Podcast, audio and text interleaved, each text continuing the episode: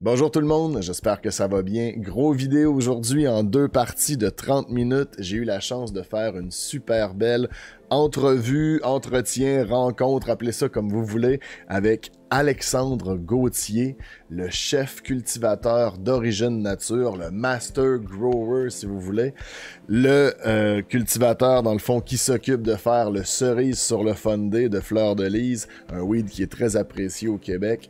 On va parler un peu de son parcours, comment il est devenu master grower, sa philosophie en tant que chef cultivateur, puis après on va aussi répondre à plusieurs questions pour le cultivateur amateur à la maison ou le consommateur également. Donc j'espère que vous allez apprécier cette vidéo-là. C'est un peu plus long que ce que je fais d'habitude, ça demande quand même beaucoup de temps de préparation. Donc, merci beaucoup à tous ceux qui soutiennent mon contenu, ma chaîne, soit en allant visiter mes sponsors qui sont dans la description en achetant des produits à gauche, à droite, ou qui viennent sur Twitch s'abonner à ma chaîne, participer, contribuer quand on fait ce live. Je vous invite particulièrement à le faire. Vous allez voir aussi, ça a été fait live sur Twitch. Vous allez pouvoir regarder le chat Twitch qui pose des questions. J'en attrape par-ci, par-là pour les intégrer dans l'entrevue. Bref, n'hésitez pas à nous rejoindre. Je stream du mardi au dimanche à 4h20 au Québec. 16h20 en après-midi, 22h20 pour les euros. N'hésitez vraiment pas à passer. J'espère que vous appréciez le vidéo. Si c'est le cas, n'hésitez pas à laisser un petit pouce, partagez-le aussi. N'hésitez pas à le poster sur vos réseaux sociaux si vous aimez ce que je fais. Puis ben voilà, bonne entrevue. On se retrouve ce soir avec Alexandre Gauthier, Master Grower ou en français chef cultivateur de chez Origine Nature. Merci d'être là premièrement Alexandre. Bonsoir à toi. Bonsoir, merci beaucoup de m'accueillir. Ça fait, ça fait vraiment plaisir d'être sur ta chaîne. Excellent. Euh, ce soir, ça va être une espèce d'entretien qu'on fait. On est live sur Twitch. Je vais vous faire un montage pour YouTube aussi, peut-être couper les temps morts ou des choses comme ça s'il y en a. On va le diviser un petit peu en trois temps. J'ai déjà parlé avec Alexandre hier. Je pense que ça va être une présentation au début de son parcours, qui il est. Après ça, euh, comment il est devenu vraiment cultivateur en chef, cultivateur de cannabis, qu'est-ce qui, euh, qu'est-ce qui l'a mené à faire ça comme métier. Puis à la fin de l'espèce d'entretien, on va se permettre une période de questions. Je vais prendre les questions du chat. J'ai des questions aussi qui m'ont déjà été envoyées. pour commencer, Alexandre, est-ce que je peux te laisser te présenter? Je te laisse le micro si tu veux. Euh, ou, euh, Absolument. Euh, donc moi, je suis ce qu'on appelle un legacy grower. J'ai un peu plus de 15 ans d'expérience dans le domaine. Euh, disons que dès que j'avais 16 ans, mon aspiration, c'était devenir master grower. C'est toujours quelque chose qui, qui m'a passionné. Euh, j'ai fait mes débuts en Europe. Euh, donc, je suis, né au Québec. j'ai déménagé en France. j'ai la double nationalité, donc j'ai fait mes débuts là. j'ai beaucoup travaillé dans le coin d'Amsterdam. J'avais des amis avec qui, qui appartenaient à un coffee shop. Donc, j'ai commencé là. Euh, éventuellement, euh, dû aux lois, etc., j'ai préféré rentrer au Canada. Et au Canada, donc, on avait les euh, permis médicaux depuis 2001, donc les ACMPR. à ce point-là, j'ai décidé de me spécialiser dans aider des cas médicaux. Donc, je trouvais beaucoup, j'avais, j'ai rencontré énormément de grands blessés, euh, grands brûlés, etc., que ce soit du domaine de la construction ou autre. Et je les aidais à aller chercher leur licence médicale pour ensuite leur apprendre comment cultiver pour euh, subvenir à leurs propres besoins en cannabis. Euh, éventuellement, la légalisation est arrivée. Moi, j'ai commencé euh, dans la grande industrie canadienne pré-légalisation récréationnelle, donc à l'époque où il y avait juste quelques licences au Canada avec quelques compagnies. Euh, donc, on a fait, j'ai fait beaucoup de médical. Suite à ça, j'ai fait, j'ai fait le tour pas mal de, de, quelques compagnies. Je dirais, j'ai été énormément présent dans l'industrie. Euh, j'ai, j'ai commencé en tant que grower. Euh, c'est là que j'ai vraiment fait. J'ai rencontré énormément de gens. J'ai rencontré beaucoup de gens qui m'ont, qui ont été des mentors pour moi aussi. J'ai beaucoup appris. J'ai eu la chance d'être engagé ensuite comme maître cultivateur dans une autre compagnie. Euh, donc, ensuite, mon parcours m'a amené à, à, me rendre à Origine Nature pour être maître cultivateur, cultivateur aussi. C'est et Origine Nature, ça a vraiment été un coup de cœur pour moi, euh, que ce soit l'équipe en tant que telle, la vision, euh, notre cultivation, notre passion, majoritairement l'équipe, je dirais, mais un, un, énorme coup de cœur. Et c'est pas mal là que je suis présentement. Et c'est ça. OK. Est-ce que je peux te permettre, si euh, tu peux répondre, bien sûr, il y a peut-être ce soir, je vous préviens d'avance à ceux qui écoutent l'entrevue sur YouTube en rediffusion, j'en ai parlé à mon chat Twitch, mais il y a des questions qui pourra peut-être pas répondre. On a des lois au Canada qui permettent pas de faire de la promotion au niveau des compagnies etc., etc. Fait que soyez assurés que si il peut pas répondre, ben je lui laisse le droit de pas répondre. Donc voilà. Est-ce que tu peux te détailler, ce serait quoi le terme legacy grower? Euh, mais ben legacy, comme dit en traduction, c'est héritage. Donc euh, on a un certain héritage, mais c'est à peu près aussi loin que, comme dit, euh, dans l'héritage, c'est que j'étais déjà présent dans les ACMPR, euh, j'ai déjà travaillé, comme dit, dans tout ce qui était le, supply euh, et les coffee shops. Donc, on vient un peu d'une autre époque pré-légalisation. La légalisation canadienne, c'est vraiment la vraie première légalisation. On ne peut pas la comparer à aucune autre, que ce soit le Portugal ou les États-Unis, ce qui s'est passé en Californie. C'est pas du tout du même calibre. Donc, c'est vraiment là, en 2017, que la barre a été coupée pour la première vraie, vraie légalisation mondiale. Est-ce que c'est touchy de te demander comment tu as vraiment commencé, là, vraiment les premiers plans que tu avais fait, ta première expérience? Parce que je te vois qu'il y a beaucoup de viewers de mon chat qui savent ce qu'ils font présentement ou ils l'ont déjà fait. Mais juste, qu'est-ce qui t'a. Qu'est-ce qui a. Le début de ta passion pour la plante puis le, grow en général? Euh, ben, ça a vraiment été, comme dit, euh, l'effet médical en tant que tel.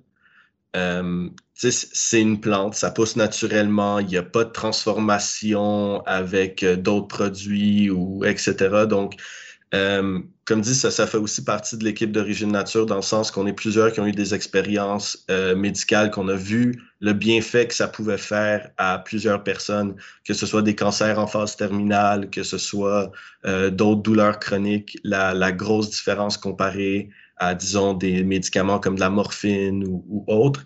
Et c'est vraiment là qu'une réalisation, comme dit, que pour moi, c'était là que c'était le futur.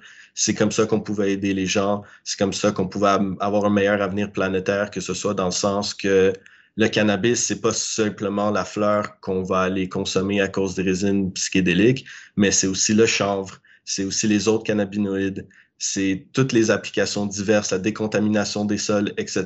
Donc, c'est vraiment, j'ai vu l'avenir dans cette plante. La décontamination des sols, est-ce que je, vais sauter là-dessus? Oui, donc, le cannabis absorbe énormément euh, de, métaux qui peuvent être présents dans le sol ou autres. Donc, disons, si on a des sols euh, qui ont été contaminés avec des déchets radioactifs ou autres, on peut planter du chanvre dedans et aider à la décontamination du sol en ah quelques années. Oui, il y a énormément d'applications pour le cannabis ce soir, on a déjà appris quelque chose. En tout cas, moi, j'ai déjà appris quelque chose.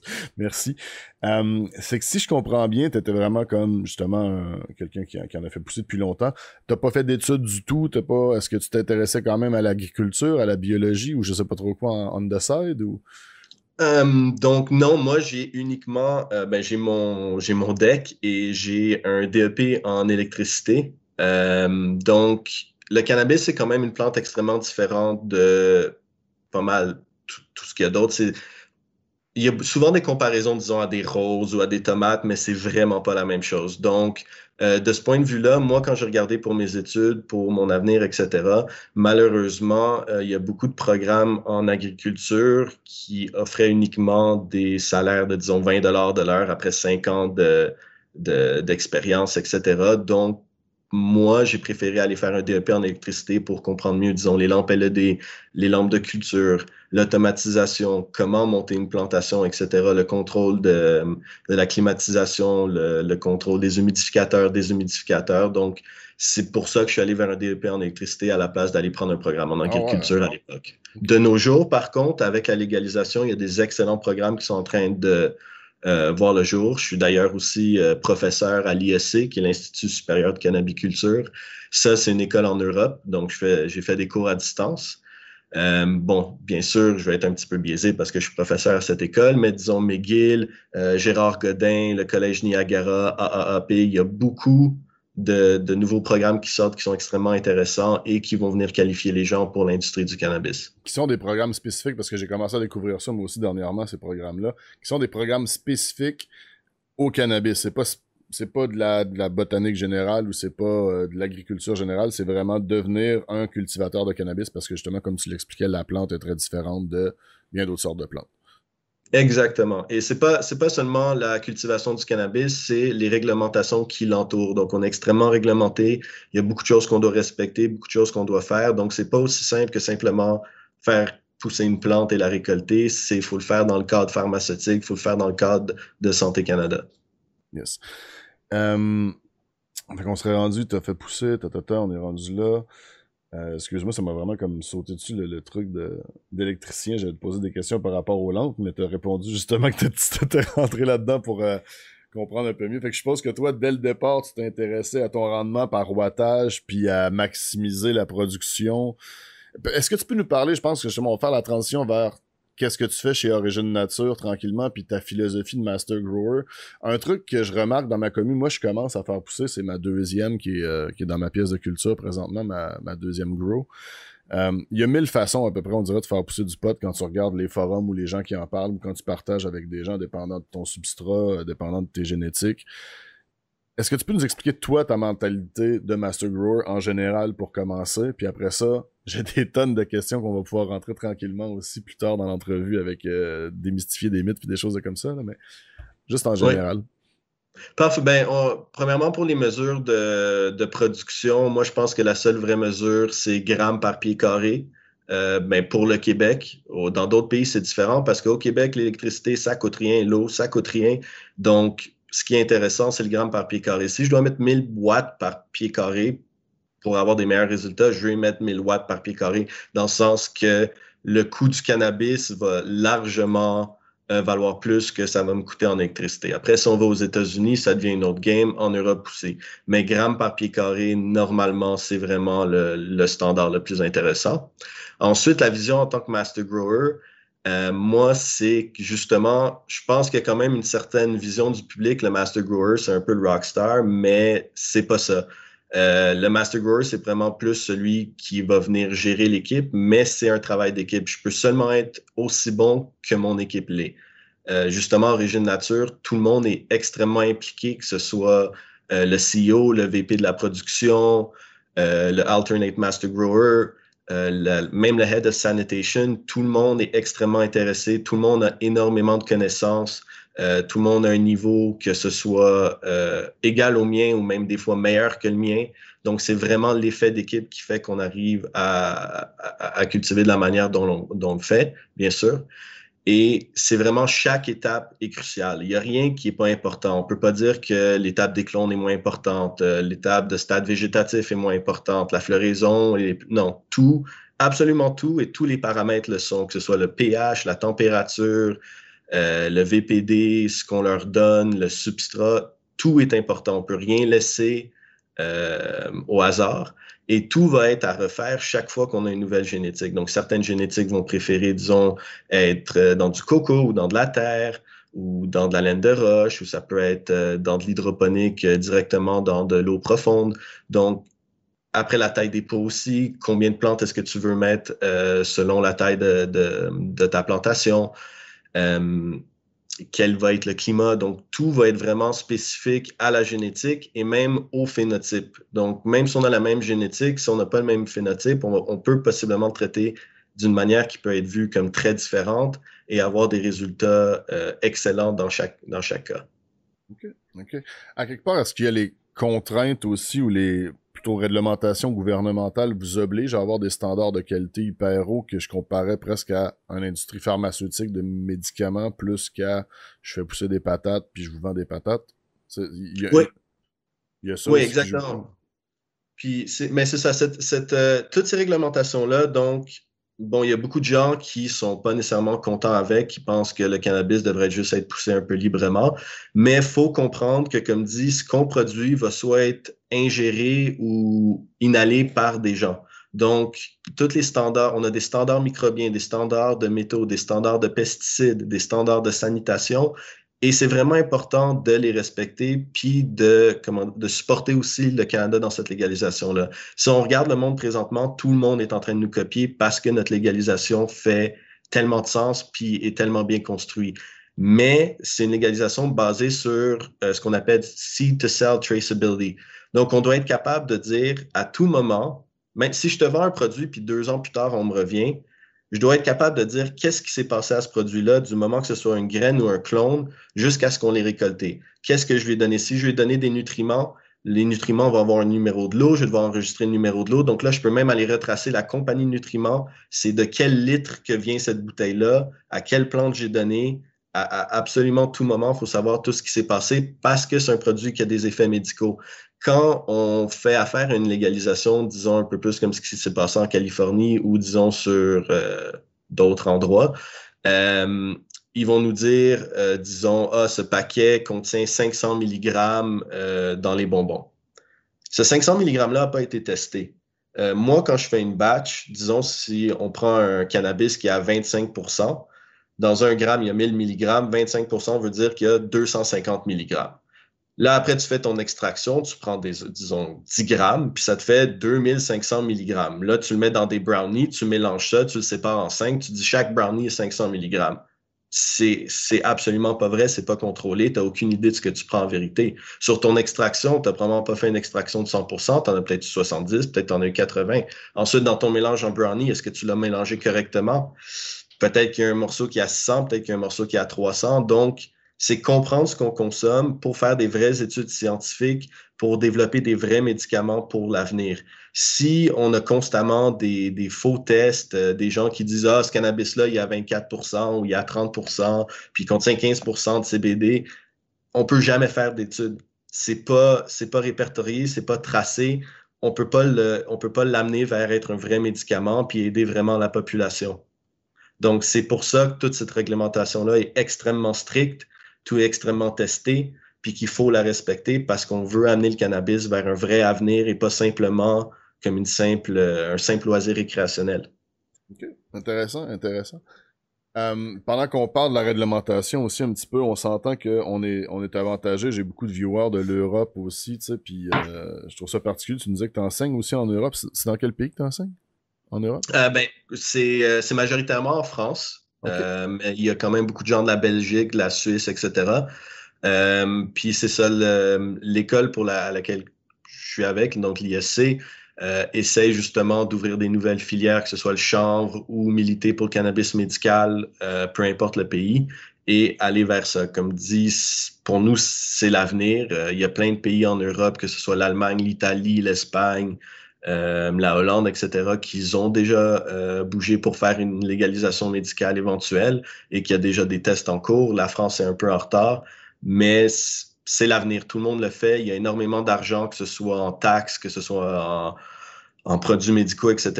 J'allais te demander justement, qu'est-ce que tu penses qui va être la voie pour que la France légalise ça? Je pense un peu à mes viewers euros, puis c'est un peu le débat qu'il y a beaucoup chez eux, là, mais Comment tu penses que ça risque de se dérouler? On a vu comment ça s'est passé au Québec, souvent par justement le médicinal, mais aussi la justice qui a obligé le gouvernement à fournir du pot justement en médicaments aux patients qui en avaient besoin. Oh, je pense que je suis en train de te perdre en vidéo. Ah. On passe dans un tunnel. Ce moment d'attente est bien involontaire de notre part. T'es encore là? tu Je t'entends très bien. Ouais, ça lag un petit peu au niveau du visuel, mais je t'entends très bien. Fait que ça va. OK. Excuse-moi, euh, je suis peut-être mon ma connexion, mais euh, pour la pour, l'Europe, la France, euh, ben c'est juste ça fait aucun sens. Les frontières sont ouvertes. Tu peux prendre ta voiture. moi, j'habitais en Alsace. J'étais à 30 km de la frontière Allemagne. on pouvait, tu sais, le soir, on allait au McDo en, Allemagne puisqu'il y avait des différents choix de burgers. Donc, quand tu as des frontières ouvertes comme ça, puis tout, absolument tous les pays frontaliers avec toi légalisent le cannabis, comment tu veux ne pas le légaliser toi-même? Les gens vont juste faire des allers-retours, puis tu vois l'argent des Français aller dans d'autres pays. Ça, ça, ça fait absolument aucun sens. Puis les bienfaits médicaux sont prouvés comme. Puis il y a de plus en plus de recherches. Tu peux pas. Personne ne peut nier que le cannabis a des bienfaits médicaux. C'est aussi simple que de le googler, puis il y a plein de recherches approuvées par des grands scientifiques. Donc, c'est. À part un syndrome de l'autruche, euh, je vois pas comment la légalisation pourrait pas arriver en France. Euh, moi, je pense qu'elle va peut-être être un petit peu plus lente, mais on voit déjà des avancées vers ça. D'accord, merci. Puis, mm, on, est conscient qu'ici, on est chanceux, mais c'est pas encore parfait.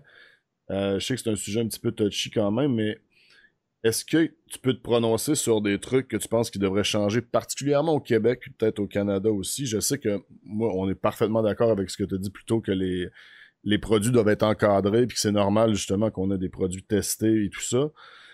Mais euh, par exemple, est-ce que la limite de pourcentage à 30% au Québec, est-ce que c'est pas un peu la même chose comme ce qu'on discutait avec la France? toutes les autres provinces peuvent avoir des shatter, des, des rosines, des vape pens. Nous, on n'est pas en train de passer un peu à côté d'un marché ici au Québec avec ça? Euh, bon, déjà, à noter, c'est uniquement mon opinion. Euh, donc, euh, de ce niveau-là, je pense que le 30%, oui, spécialement pour des concentrés comme le hashish, j'espère que ça devrait changer. tu sais, dans l'optique, je peux aller à la SAQ puis acheter le magasin en entier. Je peux aller au couche-tard puis acheter tout son rayon de cigarettes. Il n'y a personne qui va m'arrêter. Je peux aller au Jean Coutu puis acheter le rayon en entier de Tinelol ou Advil puis personne ne va m'arrêter. Fait que limiter le cannabis, comme dit, moi, je vois juste ça qu'il faut prendre le temps de bien le faire. Donc, si on regarde en Californie, aux États-Unis, ils ont juste dit légalisez tout, faites ce que vous voulez, puis peu importe, on verra après. Nous, on y va étape par étape. On est peut-être un petit peu plus prudent. C'est pas nécessairement mauvais. Euh, mais oui, je pense qu'il va y avoir une ouverture dans le sens que il n'y a aucune mortalité du cannabis. Euh, c'est impossible de, euh, bon, après, encore une fois, c'est juste mon opinion, c'est pas nécessairement un fait scientifique, mais de ce que je sais, c'est impossible de mourir d'ingérer du cannabis ou de fumer du cannabis, tu vas juste dormir, puis voilà. Donc, de ce point de vue-là, pourquoi limiter euh, les milligrammes? Après, ce que j'aimerais aussi voir, c'est peut-être plus. Euh, présentement, on est pas mal limité donc au THC puis au CBD. On peut pas vraiment parler de CBG, CBN, THCV, etc. Donc, il y a d'autres cannabinoïdes qui sont reconnus en Europe, aux États-Unis, euh, spécialement le CBG, qui ont des bienfaits prouvés, que j'aimerais ça que justement, euh, on puisse le voir sur plus de génétique, puis qu'on aille chercher un peu plus ces effets médicaux, puis qu'on ait une meilleure conscience de quel cannabinoïde fait quel effet pour justement mieux choisir ce qu'on veut consommer, que ce soit simplement récréationnel ou pour la santé en allant chercher justement euh, ce petit bienfait des autres cannabinoïdes. Doc, doc, doc. Est-ce que. Euh, je sais même pas. Euh, on en parle, puis j'essaie de formuler des questions sans être trop touchy, mais euh, par exemple, mettre les terpènes sur des emballages, est-ce que c'est quelque chose que tu penses qui devrait être fait plus aussi grandement par, disons, le pourcentage de terpènes? Mais c'est en cours. Là, on a le droit légalement, donc là, ça commence. c'est juste que, comme dit, il faut comprendre, c'est une industrie. Changer des étiquettes, si tu regardes un gros marché super établi, une compagnie, si elle veut changer son étiquette, ça peut être des délais de six mois des fois. Donc, on y arrive. Il faut comprendre justement c'est un nouveau marché et que euh, ça commence à être des vraies entreprises légales comme n'importe quelle, euh, tu sais, comme Advil ou qui produisent Advil ou Tinelol ou etc. Donc, c'est les contraintes euh, des entreprises que ça prend du temps. faut faire approuver les choses, faut les revoir, etc. Mais on s'en vient et avec ça, je suis pas mal sûr que tout le cannabis va avoir le contenant de terpènes en pourcentage d'ici au moins six mois. Nice, nice. Moi, c'est un de mes, espèces de cheval de bataille que je trouve un peu dommage, où l'industrie du cannabis est beaucoup orientée juste sur le pourcentage de THC. Les gens, on le sait, achètent des produits souvent qui ont plus de 20% et plus. Même l'expérience client, souvent à la SQDC, c'est bon, ben, tel cannabis est à tel pourcent de THC. Ah ouais, t'en as un autre moins cher au même pourcentage de THC. J'ai l'impression parfois que même les, employés de la SQDC ne parlent pas de terpènes ou ne se permettent pas de parler de terpènes puis de d'autres cannabinoïdes, justement. Bref, euh, je, m'écarte. Excuse-moi, je suis en train de m'écarter sur d'autres choses. Euh, est-ce que t'as d'autres, pas, euh, d'autres changements que tu souhaites voir dans l'industrie, que ce soit par rapport à la façon de consommer des gens, la façon un peu d'être distribué, soit ici au Québec ou au Canada, ou même la façon que c'est produit le cannabis? As-tu des souhaits dans l'avenir ou des, trucs que tu aimerais voir bouger? Euh, ben moi, c'est encore le stigma. Euh, il y a quand même encore beaucoup de stigma qui, qui encadrent le cannabis, euh, dans le sens que, disons, moi, je connais beaucoup, beaucoup de gens qui, leur leur compagne, compagnon euh, de vie, disons, euh, si ils demandent ah moi j'aimerais ça aller dans l'industrie de cannabis, quelque chose qui m'intéresse vraiment, que la réponse, puis j'ai entendu souvent cette réponse-là, c'est si tu vas dans cette industrie, je ne pourrais pas être fier de ce que tu fais. donc énormément de stigma. Il y a encore les, il y a certains employés si ça passe, si tu as vraiment un bon réseau de support autour de toi qui comprend le cannabis, ça peut être dur de rentrer dedans juste à cause, comme dit, de ce que la famille pourrait dire. Euh, la vision du produit en tant que tel aussi. Comme tu dis, les gens magasinent juste pour le THC. Les terpènes sont euh, extrêmement intéressants. Euh, il y a aussi beaucoup de valeurs, je dirais, médicales qui risquent de sortir sur les terpènes bientôt, puis l'effet d'entourage. Moi, personnellement, disons, je préfère, bon, après, j'aime fumer aussi, mais je préfère fumer deux joints d'un cannabis qui va avoir un bon goût, une bonne odeur, puis qui va être un peu, comment dire, un, délice de fin de soirée, plutôt que fumer un joint d'un cannabis qui est un goût moyen, mais qui va me faire un gros effet psychédélique. Je suis d'accord, je suis d'accord. Personnellement, est-ce que tu as des euh, saveurs préférées, mettons ton strain favori quand tu consommes? Euh, c'est dur à dire parce que j'ai beaucoup de strains que j'ai eu des one-off dans le sens qu'il y a eu une vraiment bonne batch, puis celle-là, c'était ce phéno-là, cette batch-là était vraiment incroyable. Euh, donc j'aime toujours découvrir, je me limite pas vraiment à. J'ai pas une strain préféré en tant que tel. Puis vraiment, les goûts, moi, je vois un peu comme un agencement. Dépendant de la journée, dépendant euh, de ce que je mange, je vais avoir... C'est ça. Comme le matin, je vais préférer un hashish, disons. Le soir, dépend ce que je vais manger, plus sucré ou plus gazeux. Donc, c'est ça, ça va avec, ça, ça se complimente. Nice, nice. Euh, je vais te poser une question en deux temps là-dessus. Est-ce que tu serais plus Indica ou Sativa? Puis qu'est-ce que tu penses de cet éternel débat-là, justement, qui est en train un peu de partir en mode, justement, on va se fier plus aux terpènes pour les effets, l'effet d'entourage et tout ça, que juste dire le Sativa nous craint, puis l'Indica nous endort, puis nous stone. Fait que voilà. Ben, Indica Sativa, comme dit, encore une fois, ce n'est que mon opinion et ma, ma connaissance générale. Euh, c'est relativement une grosse blague dans le sens que euh, il y a absolument aucun pur Indica et pur Sativa qui ont pu être tracés d'un point de vue génomique. Donc, euh, quand on nous dit ah, 30% Indica, 70% Sativa, c'est quelqu'un qui l'a fumé quelque part qui a décidé ça. C'est pas un fait scientifique réel établi.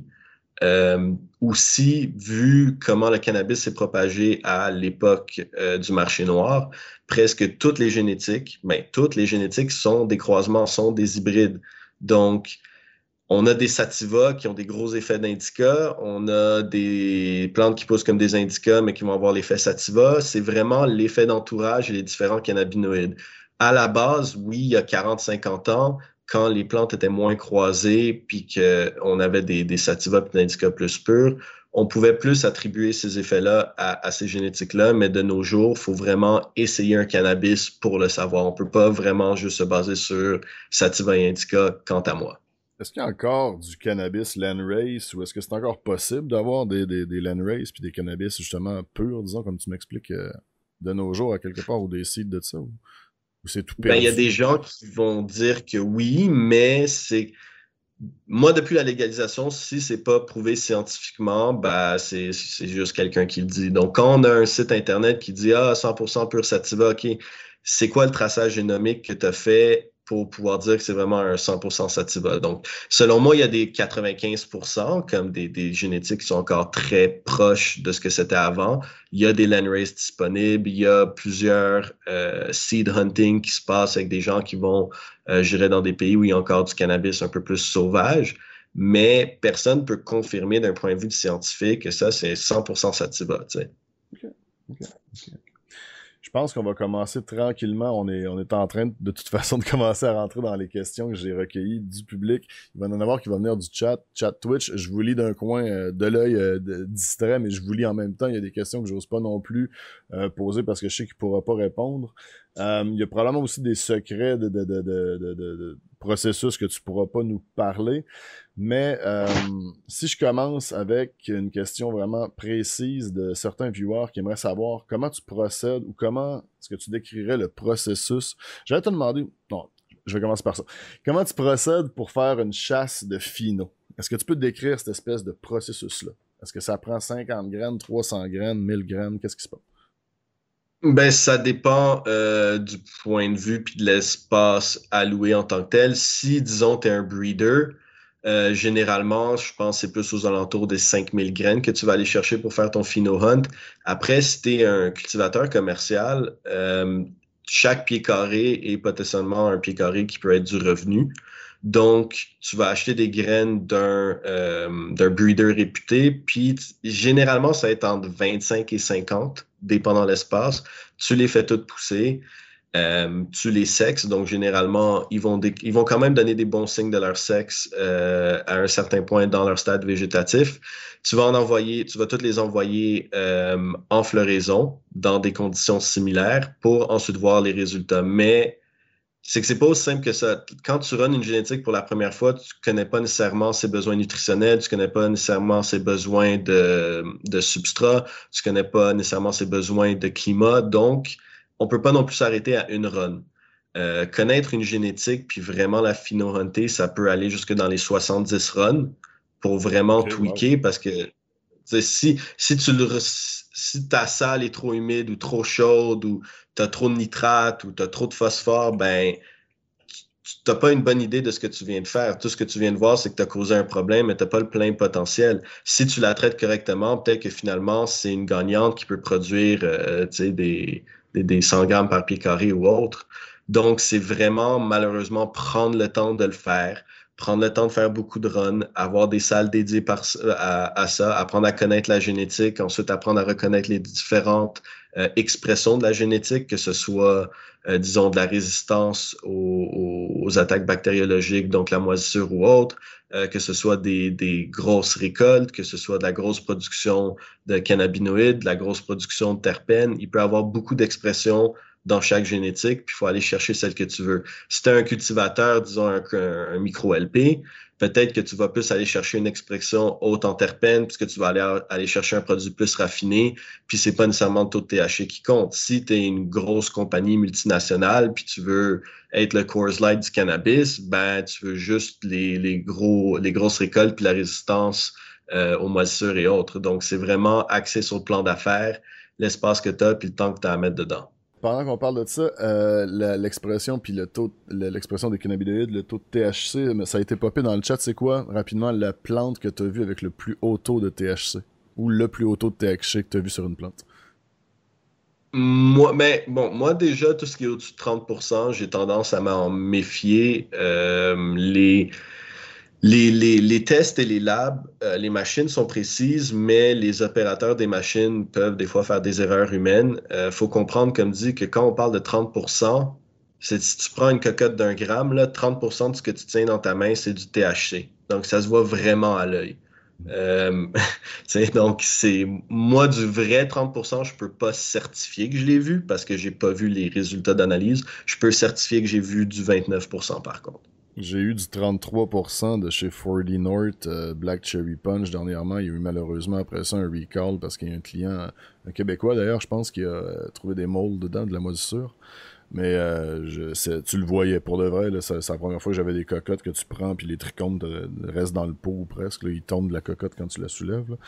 J'ai été assez surpris. Je pourrais pas te dire, moi non plus, je suppose que les machines ont une espèce de taux d'erreur, un pourcentage également de, de, de c'est pas tout le temps précis, mais ok, 29%. Et tu te rappelles du strain ou la variété? Euh, non, j'ai. C'était souvent les. au début aussi, euh, dans la légalisation, toutes les strains, les noms de strains avaient été changés pour comme 101, 146, etc. Donc ils mettaient juste des numéros.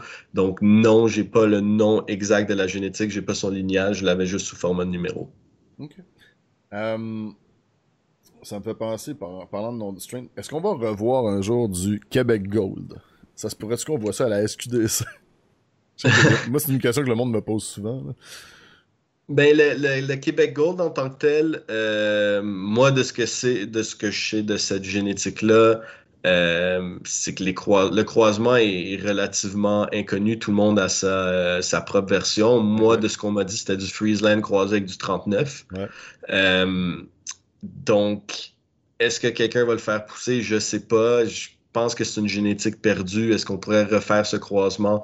Possiblement, mais le Québec Gold, historiquement, encore de ce que je sais, connaissance personnelle euh, que je peux pas nécessairement garantir, c'est qu'il a vraiment été aussi euh, breedé, dédié pour le Québec, pour les grandes pousses de outdoor durant la saison au Québec. Donc, c'était vraiment euh, acclimaté à nous, mais c'est pas nécessairement... Ancienne époque aussi, dans un sens, c'est pas ce qu'une compagnie légale va viser.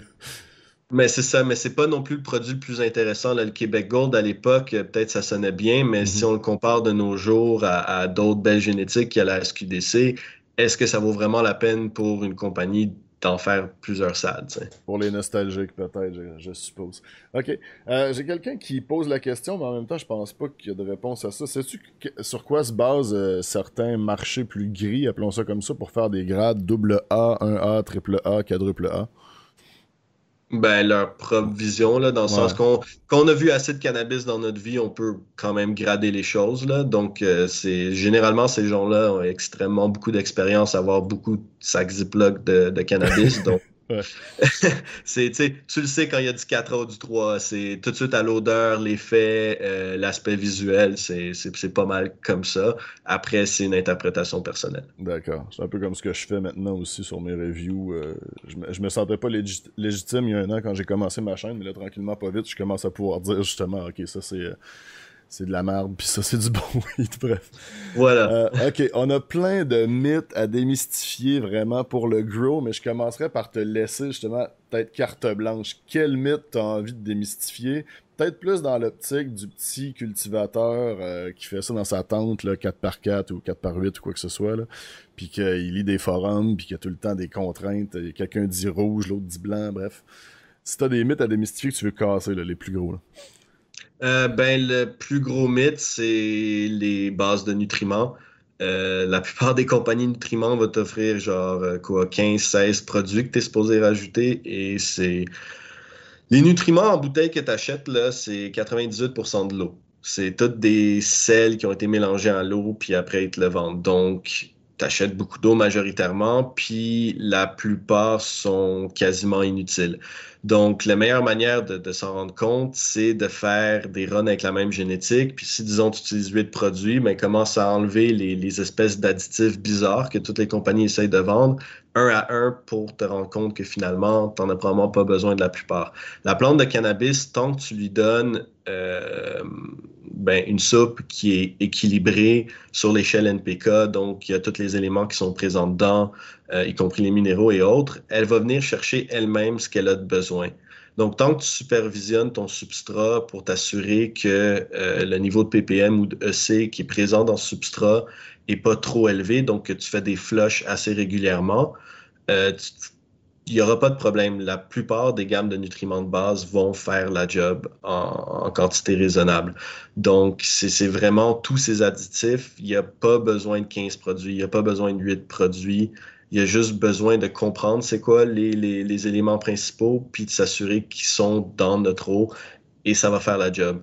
Donc, euh, c'est ça aussi, supervisionner son substrat pour voir euh, c'est quoi? Donc, disons, si on a une base de 1000, 1002 ppm ou 1000 ppm qu'on donne à nos plantes, euh, certaines génétiques vont aller prendre, disons, plus de nitrate ou plus de phosphore ou plus de, de, calmag, etc. Donc, ce qu'elles ne prennent pas va rester dans le substrat. Et c'est là que, justement, à un moment, on peut prendre des tests de runoff, donc de l'eau qui sort de ton substrat après l'arrosage. Et là, tu te rends compte que ton substrat est à 5000 ppm. Mais c'est parce que tu ne l'as pas flushé puis tu n'as pas enlevé ce que la, la plante prenait pas. Ce serait quoi pour toi un bon ppm? Justement, c'est une question qui allait arriver aussi. Euh, ça varie selon les génétiques. Il y a des génétiques qui vont l'aimer à 700, il y en a à 900, il y en a à 1002, il y en a à 1005. Euh, moi, je préfère parler de ppm aussi que de EC parce que le, le EC, il y a trois manières différentes de la, de la mesurer. Donc, aux États-Unis, c'est un peu comme les kilomètres puis les miles. Fait que là, aux États-Unis, quand ils disent euh, nous, on fait 3 de EC, c'est pas le même 3 de EC qu'en Europe. Donc, il y a beaucoup de gens qui sont venus brûler leurs plantes en essayant d'écouter les Américains sans comprendre que le EC était une mesure différente. Donc, je reste vraiment euh, dans les ppm. C'est intéressant. Il y avait beaucoup de gens de ma commune qui se posait la question justement c'était juste une conversion, une espèce de mesure européenne, puis que c'était juste une conversion, mais il y a des différences entre le EC et le ppm. Oui, ouais, c'est, le EC, c'est la conductivité électrique, puis elle peut être mesurée différemment. Euh, comme dit, il y, a, trois standards, donc faut. Moi, j'ai toujours préféré rester au ppm. Ok, ok, ok. Encore une fois, je suppose qu'il y a des gens qui vont écouter ça sur YouTube qui vont mettre des commentaires. Je les vois venir d'avance. C'est assez respectueux déjà dans ma communauté, là, mais rappelez-vous tout le monde que mille et une façons de faire pousser du cannabis. Il y a des gens qui essaient des trucs, il y a des gens qui essaient d'autres trucs. On a la chance d'avoir un chef cultivateur. C'est la bonne traduction, chef cultivateur pour Master Grower, right? Oui, ben, comme dit, à, prendre en compte aussi que Master Grower, c'est vraiment juste un titre. Je pense pas qu'il y a de vrais maîtres euh, encore. Puis à prendre en compte que c'est vraiment un travail d'équipe. Mais Oui, puis. Euh... T'as quand, même as quand même beaucoup plus d'expérience que ben des ticounes qui vont débarquer des fois sur mes vidéos ou dans mon chat Twitch puis qui vont nous garocher leur savoir de fond de cave, même s'ils sont euh, excellents avec leur cannabis puis ils font, ils font bien du bon stock. Là. Mais bref, c'est tout ce que je voulais établir. Il y a quand même euh, une, belle ouverture à avoir, je pense, quand on fait pousser du cannabis. Si justement on va être capable de des fois se remettre en question puis apprendre de l'expérience des autres. Voilà. Absolument, mais comme tu l'as dit, il y a plein de manières de faire pousser, un peu comme il y a plein de manières euh, d'aller au gym puis s'entraîner. Il y a plein d'écoles de pensée. Tant que tu as des bons résultats, euh, moi, je suis personne pour te contredire. on a tous des manières de faire. C'est le résultat final. C'est ce que tu mets dans tes poumons à la fin, tu fais ton bonheur, puis que tu es buzzé, puis qu'il goûte bon. Moi, qui suis-je pour dire que tu fais mal? Voilà, je me dis la même chose. Euh, le flushing, le fameux sujet du flushing, deux semaines avant la récolte, mythe ou réalité, est-ce que c'est vrai, est-ce que c'est pas vrai? Euh, oui, c'est vrai. Euh, après, les quantités, ça. Deux semaines après la récolte, ça, c'est pas nécessairement vrai. Ça dépend du substrat, encore une fois. Avant. Euh, ça, ça, dépend aussi de ton régime de nutrition. Ça dépend comment tu as fait des flushs. Est-ce que tu en as fait une fois par semaine tout le long? Est-ce que tu le fais juste à la fin? dans la terre, ça prend plus de flush, mais comme j'expliquais au début, c'est ça, c'est que la plante de cannabis absorbe énormément tout ce qui est présent dans le sol. Donc, si tu fais pas un flush, tu peux avoir beaucoup de résidus de, euh, de nutriments encore dans les fleurs, puis c'est là que tu vas voir ton cannabis qui brûle noir puis qui goûte bizarre. Un bon cannabis flushé, ça brûle blanc, ça brûle gris très très léger, mais dès que tu le vois qui est noir, il reste quelque chose dans la fleur et ça devient pas bon. Donc, c'est une pratique courante et oui, ça fait, euh, ça fait un bon résultat. Aussi, ça va venir aider la plante à comprendre que bah, c'est le temps de mourir, tu es, proche, proche d'être récolté. Donc, elle va rentrer en mode un peu panique. Il faut comprendre la plante de cannabis, euh, c'est une plante qui est juste extrêmement frustrée sexuellement. Donc, il y a des mâles et des femelles. Nous, on cultive uniquement des femelles et les fleurs, c'est leur organe reproducteur. Donc, elles attendent d'avoir du pollen pour commencer à créer des graines. Mais quand on cultive uniquement des, des, femelles, elles font juste exploser parce qu'elles capotent de plus en plus qu'elles s'approchent de leur mort puis que personne ne les a fécondées. Donc, elles sont extrêmement stressées, puis elles font juste faire de plus en plus de fleurs. Et c'est là qu'on veut aussi l'amener à comprendre que là, c'est la fin, tu es dans ta dernière deux semaines, dernière semaine, peu importe le temps du flush, tu vas bientôt être récolté. Et là, elle va vraiment aller chercher tout le restant d'énergie. Puis souvent, comme dit dans la dernière semaine, on voit une bonne prise de masse dans, dans les fleurs. Qu'est-ce que tu penses qui divise un peu la communauté de growers sur cette idée-là? Parce que j'ai une impression, puis c'est peut-être moi qui ai tort, mais qu'il y a vraiment deux écoles de pensée tranchées. Celles qui disent que le flush est un mythe, puis celles qui vont euh, dire exactement ce que tu viens de nous expliquer. Y a-tu des espèces de, clivages qui se sont établis? C'est des génétiques? C'est juste des. Bref. Mais c'est la manière de faire, comme dit. Euh, si ces gens-là étaient dans certains substrats qui n'ont pas nécessairement beaucoup de rétention du nutriment ou d'eau, euh, c'est sûr que peut-être qu'ils n'ont pas vu la nécessité de faire un flush. Mais personnellement, des, des gens, si t'es en terre puis en coco, puis tu vois pas la différence entre un flush puis pas de flush, euh, peut-être que ton régime de nutrition était tellement bas que tu n'avais pas besoin de faire un flush. Peut-être que tu as fait, comme dit, des flushs chaque semaine, donc tu n'avais pas besoin d'un flush à la fin de, de, ta floraison. C'est à voir. Il faut, faut comprendre qu'est-ce qu'eux, ils font exactement, comment ils cultivent pour voir pourquoi ils disent ça. C'est pas aussi simple que juste un oui ou un non. Peut-être qu'il y a tout simplement un manque de connaissance de toutes les manières de cultiver, puis comment la plante cannabis réagit à tous ces différents substrats, puis manières de nourrir pour faire une, une réponse éduquée. Puis, rappelle-moi, je pense qu'on a l'information disponible, ou si tu peux pas le dire, tu ne le dis pas, mais vous, vous cultivez en quel substrat de votre côté chez Origine Nature? Euh, malheureusement, je peux pas répondre. Je peux pas le dire, ok, désolé. Euh, sinon, on va enchaîner avec les autres questions directement. La période de noir Pré-floraison. Certains nous disent de plonger nos plantes 24 heures dans le noir, 36 heures dans le noir, 48 heures dans le noir avant de changer le cycle pour le cycle de 12-12 de floraison. Mythe ou réalité? Euh, un peu des deux, dans le sens qu'il faut comprendre la science derrière. Euh, les plantes ont un cycle circadien. Donc, ils ont une reconnaissance euh, du spectre lumineux de quand, le soleil se lève et se couche. Donc, quand le soleil se lève et se couche, il y a des spectres lumineux légèrement différents. euh, il va avoir beaucoup plus d'infrarouge et autres. Et c'est comme ça que même nous, en tant qu'être humain, on se régule. C'est ça qui a un effet, l'effet de jour et de nuit. Donc, la plante, quand elle est habituée à un certain cycle circadien, donc ton cycle de stade végétatif, pour, disons, la trigger à se rendre compte qu'il y a quelque chose qui s'est passé, oui, jusqu'à un certain point, dès une, euh, une, période de noirceur peut venir euh, l'aider à, comment dire, kick in faster dans le fait qu'elle est en c'est ça. Ça va marcher dans les deux cas. Si tu as juste switché à 12-12, ça va fonctionner. C'est moins de stress sur ta plante. Si tu le fais en 24 heures ou 36 ou 48, ça va la stresser un peu plus. Ça va lui faire se rendre compte plus vite, dépendant de la génétique encore. Donc, c'est, faut vraiment voir. Moi, j'encouragerais justement les gens, encore une fois, à runner la même génétique plusieurs fois et à faire le test. Si je fais juste le mettre à 12 heures, si je lui donne 24, si je lui donne 36, et ça, je peux vous garantir qu'il y a il y a des différences entre si on fait toutes ces étapes-là sur certains cultivars, puis ça peut être utilisé à notre avantage ou désavantage. Il commence à y avoir aussi des créateurs de contenu, si je ramène ça plus dans mon champ à moi, parce qu'à chaque fois qu'on on parle de faire des tests comme ça, moi je pense qu'il faudrait que je fasse une vidéo de ça. puis il, commence à y avoir des vidéos hyper, hyper intéressantes sur YouTube. Je sais que Wabbit in the Hole, dans ma commune, on avait linké quelques-uns sur le Discord, mais justement des gens qui ont fait les périodes de noir avant, début, pendant, whatever, et qui ont fait des tests en laboratoire aussi après de THC, de pourcentage, puis bon bref, ça commence à sortir tranquillement ces tests-là. Merci à la légalisation pour ça. Fait que je reste encore dans la période de noir. Je suppose que ta réponse va se ressembler, mais la période de noir juste avant la récolte également. Un peu dans le même sens, de plonger ta plante dans un 48 heures de noir juste avant de la couper puis de la récolter.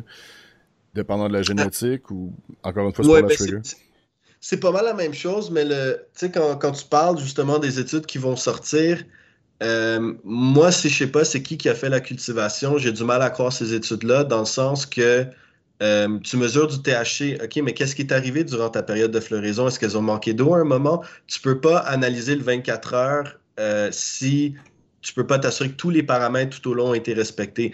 Euh, quand tu fais le flip ou à la fin, il faut s'assurer que tout le reste a été parfait. Encore une fois, que tu connais la génétique, puis que tu mhm. l'as rené d'une manière stable au moins une cinquantaine de fois. Tu sais, si tu n'as pas été capable d'avoir, disons, 5 ou 10 fois des résultats à l'intérieur de 5 à 10% de variation, donc si on parle 23% de THC, tu es entre 21 et 25 d'une manière consistante, puis que ta variation de grammes au pied carré est à peu près aussi 10 tu peux pas faire une vraie étude sur l'effet du noir. Ouais, c'est tout peut influer. C'est pour ça que tout est important. J'ai des gens qui me demandent est-ce que tu pourrais nous détailler c'est quoi le VPD euh, Le VPD, c'est le Vapor Pressure Deficit. Donc, ça, c'est le concept que plus il fait chaud et plus il fait sec, plus tu as besoin de transpirer pour, en gros, conserver la, ta température interne stable. Et ça, ça s'applique autant à nous qu'aux plantes. Donc, le VPD va être dépendant de la mesure, nous, on le voit comme un numéro, donc disons de 0 à 15 ou 0 à 20, etc. Et c'est ce qui va faire que les plantes ont besoin de plus travailler. Donc, s'il fait très chaud et très sec, la plante a besoin de transpirer énormément, elle a besoin d'absorber énormément de jus, de, nourriture, etc. Mais là, ce que ça, ça peut faire, c'est chaque plante a une réaction différente au VPD. Si tu forces trop ton VPD, ça peut énormément endommager ta plante. D'où c'est là que je reviens que les nutriments, tant que tu as une soupe de base, que tout ce qu'il faut, c'est correct. C'est qu'il y a plein de déficiences en nutriments que les gens appellent, qui sont en vérité des problèmes de VPD, qu'on demande trop de la plante. Si, c'est trop chaud, trop sec, la plante va transpirer beaucoup plus d'eau, puis elle va pas prendre le temps d'absorber euh, les nutriments puis la nourriture, ce qui va faire que ton médium va monter à, à un ppm extrêmement élevé qui va ensuite venir brûler la plante. Donc, il faut vraiment trouver euh, ce taux d'évaporation de la plante euh, parfait pour t'assurer qu'elle boit au même rythme qu'elle transpire. Donc, si disons tu lui donnes 1000 ppm, c'est 1000 ppm qui sort de ton run-off test après quand disons tu la nourris la, prochaine fois. Il n'y a pas une fluctuation. Et c'est extrêmement important aussi de comprendre ce VPD face à la préservation des cannabinoïdes et des terpènes. Donc, si tu forces trop la plante, il fait trop chaud, trop sec encore une fois, tu vas endommager ta production de cannabinoïdes, tu vas endommager ta production de terpènes. Les terpènes commencent à se dégrader à 20-21 Celsius dépendant. Donc, il y a aussi, il faut, faire la, juste mesure entre les deux, mais c'est ça qui va vraiment dicter à quel point ta plante travaille fort. OK. C'est le problème que j'ai eu dernièrement dans mon groupe à moi. J'avais un problème, puis mes, euh, mes viewers m'ont dit de checker ça le VPD, puis c'est en changeant que j'ai réglé mes trucs. Good, good, good. Euh, question un peu plus loufoque, parce qu'il faut, des, faut faire des questions plus loufoques. Est-ce que les plantes de cannabis aiment la musique? Je pense pas qu'elles aiment la musique. Je pense qu'elles aiment les vibrations des basses qui émettent la musique. Mais encore tout ça, j'ai pas j'ai malheureusement pas la vraie réponse sur ça. Parfait, je vais leur mettre du Barry White. Excellent. Euh, défoliation pendant la floraison. Combien de fois et quand? S'il y a des secrets que tu veux garder pour toi, tu as le droit aussi. oh non, non, il n'y a pas. Ben, là-dessus, il y, a beaucoup de, connaissances qui sont générales puis qu'on peut aller voir sur Google. La défoliation, c'est une pratique extrêmement commune. Euh, ça va énormément dépendre de la génétique, encore une fois. Euh, c'est sûr que normalement, les plantes qui tirent plus vers l'indica, les gros couches vont avoir besoin de beaucoup plus de travail, mais c'est que ça revient à ta gestion du déplacement d'air et de l'humidité. Si tu as trop de feuilles, euh, ça va moisir, il n'y a pas de respiration, tu vas avoir énormément de problèmes de bactériens. Mais si tu en enlèves trop, mais là, ta plante va plus faire ta photosynthèse, puis tu vas avoir une baisse euh, dans tes cannabinoïdes. Donc, il y a des techniques comme le schwazing qu'on a vu de MedMen où eux, ils font juste stripper la plante complètement. Euh, moi, c'est pas ma philosophie dans le sens que oui, il faut, faut, faire une ouverture pour la lumière, respirer, etc. Mais je ne crois pas à enlever toutes les feuilles parce que c'est les panneaux solaires de la plante. C'est une des manières qu'elle prend son énergie. Donc, il, faut lui en laisser.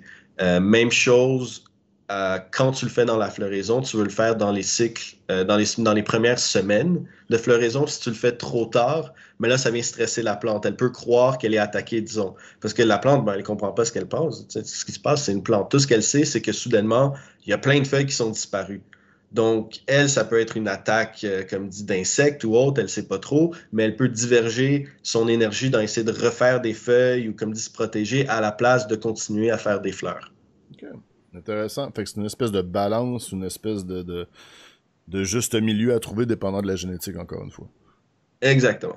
Il y, a, beaucoup de cette réponse-là que, que, je vois aussi dans plein de vidéos que je regarde ou des tutoriels ou quoi que ce soit depends on the genetics, ça dépend de la génétique. C'est vraiment la base d'aller chercher une bonne génétique forte puis de savoir avec quoi on travaille à la limite quand on commence, je suppose. Oui, mais c'est ça, c'est comprendre, c'est malheureusement, si quelqu'un veut vraiment avancer son, euh, son knowledge dans le cannabis, il faut se trouver une génétique, il faut la runner plusieurs fois. Si tu fais juste sortir des 10 graines différentes euh, dans ta tente 4x4, puis à chaque fois tu changes de génétique, t'apprends pas à t'apprends pas à tuner une génétique, t'apprends pas à la rendre parfaite. Tout ce que tu apprends, c'est des trucs moyens qui vont faire à peu près correct avec tout. Mais c'est pas une manière de développer une génétique. Si tu veux vraiment atteindre les résultats mythiques que certaines personnes parlent, puis les hauts pourcents de THC, faut que tu te contentes sur ta génétique. Tu peux pas avoir plusieurs génétiques dans une tente, tu peux pas avoir plusieurs génétiques dans une salle parce que, sauf s'ils sont extrêmement similaires, ce qui est relativement rare, tu peux pas les pousser à bout parce que c'est vraiment même pas génétique spécifique, c'est phénotype spécifique. Puis pour ce type de, mettons, on revient à un grower qui fait ça chez lui un peu en mode euh, euh, permis médical, il fait ça pour lui-même, il a sa strain. Moi, j'aime bien, par exemple, le Jean-Guy, je voudrais me faire du Jean-Guy. Est-ce que je serais mieux de continuer tout le temps avec des clones? Est-ce que tu conseilles d'avoir une mère, partir avec des graines? C'est quoi les espèces de recommandations que tu donnerais à ce niveau-là? Ben, une fois que tu ta mère, ben, tu continues à faire des clones dans le sens que euh, si tu repars d'une graine, ben, c'est pas le même phénotype. Il faut que tu recommences tout ton travail. Donc, des génétiques, oui, ça peut se garder 10, 15, 20 ans si c'est bien entretenu. Euh, la dégénérescence génétique, c'est vraiment basé sur euh, un mauvais traitement de la mère et des mauvais événements de clones. Si ta mère, le cannabis, ça s'adapte extrêmement rapidement.